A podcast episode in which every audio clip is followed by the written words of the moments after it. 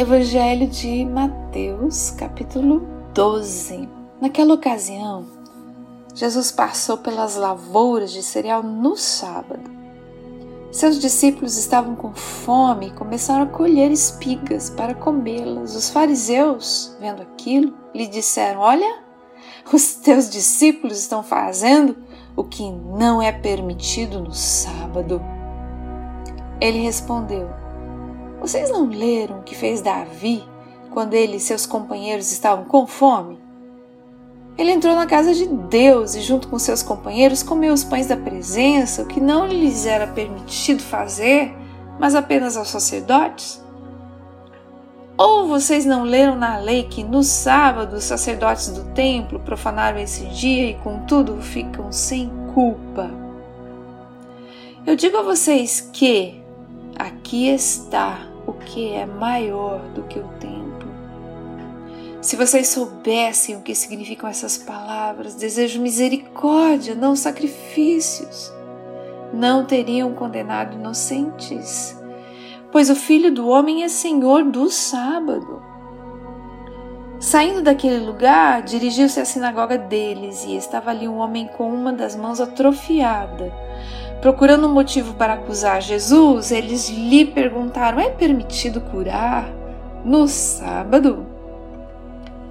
Ele lhes respondeu: Qual de vocês, se tiver uma ovelha e ela cair num buraco do sábado, não irá pegá-la e tirá-la de lá?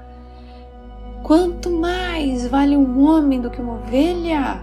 Portanto, é permitido fazer o bem no sábado. Então ele disse ao homem: Estenda a mão. Ele a estendeu e ela foi restaurada e ficou boa como a outra. Então os fariseus saíram e começaram a conspirar sobre como poderiam matar Jesus.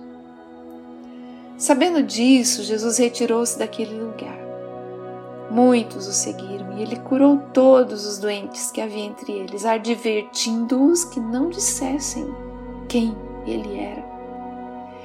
Isso aconteceu para se cumprir o que fora dito por meio do profeta Isaías: Eis o meu servo, a quem escolhi, o meu amado, em quem tenho prazer. Porei sobre ele meu espírito e ele anunciará justiça às nações. Não discutirá, nem gritará.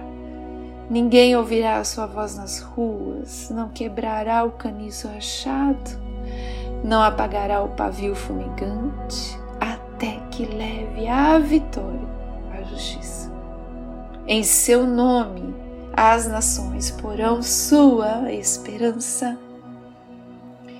Depois disso, levaram-lhe um endemoniado que era cego e mudo, e Jesus o curou, de modo que ele pôde falar e ver.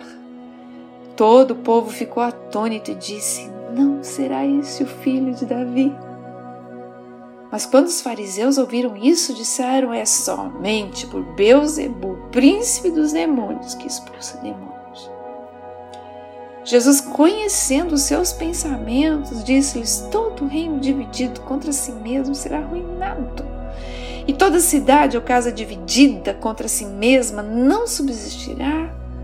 Se Satanás expulsa Satanás, está dividido contra si mesmo, como então subsistirá o seu reino?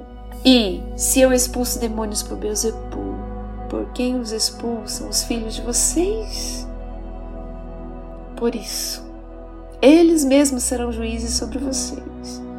Mas se é pelo Espírito de Deus que eu expulso demônios, então chegou a vocês o reino de Deus.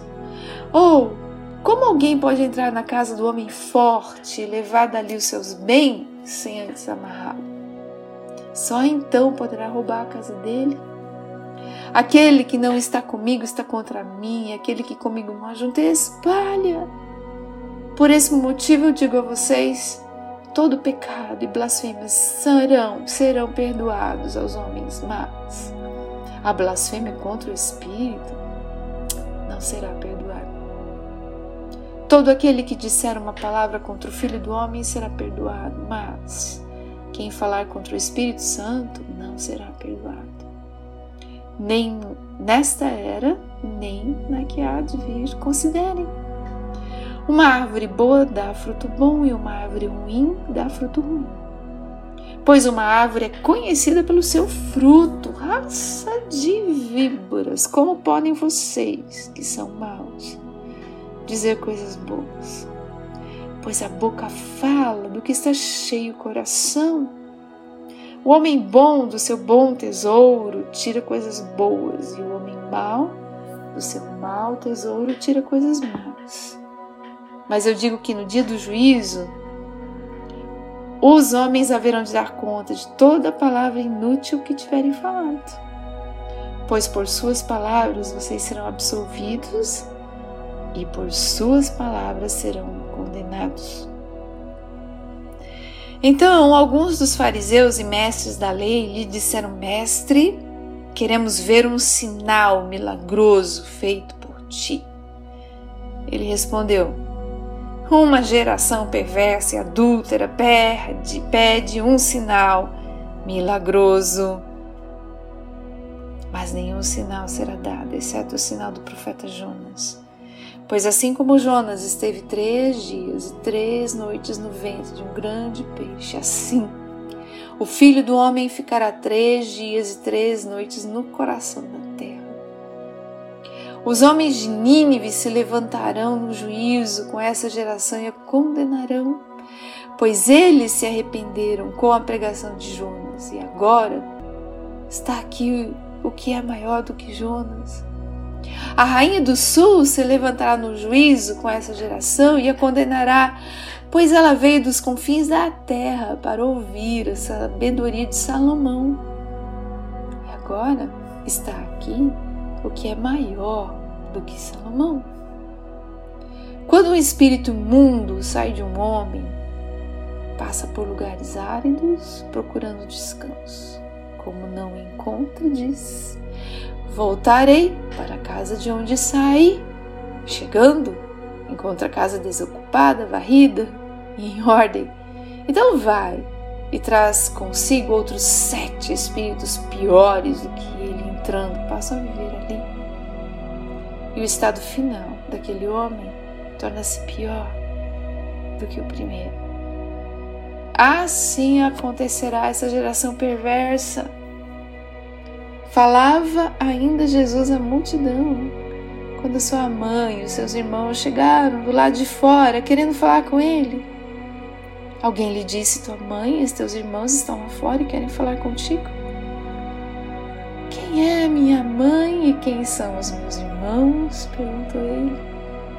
E estendendo a mão para os discípulos, disse: Aqui estão a minha mãe e meus irmãos, pois quem faz a vontade de meu Pai que está nos céus, esse é meu irmão, minha irmã e minha mãe.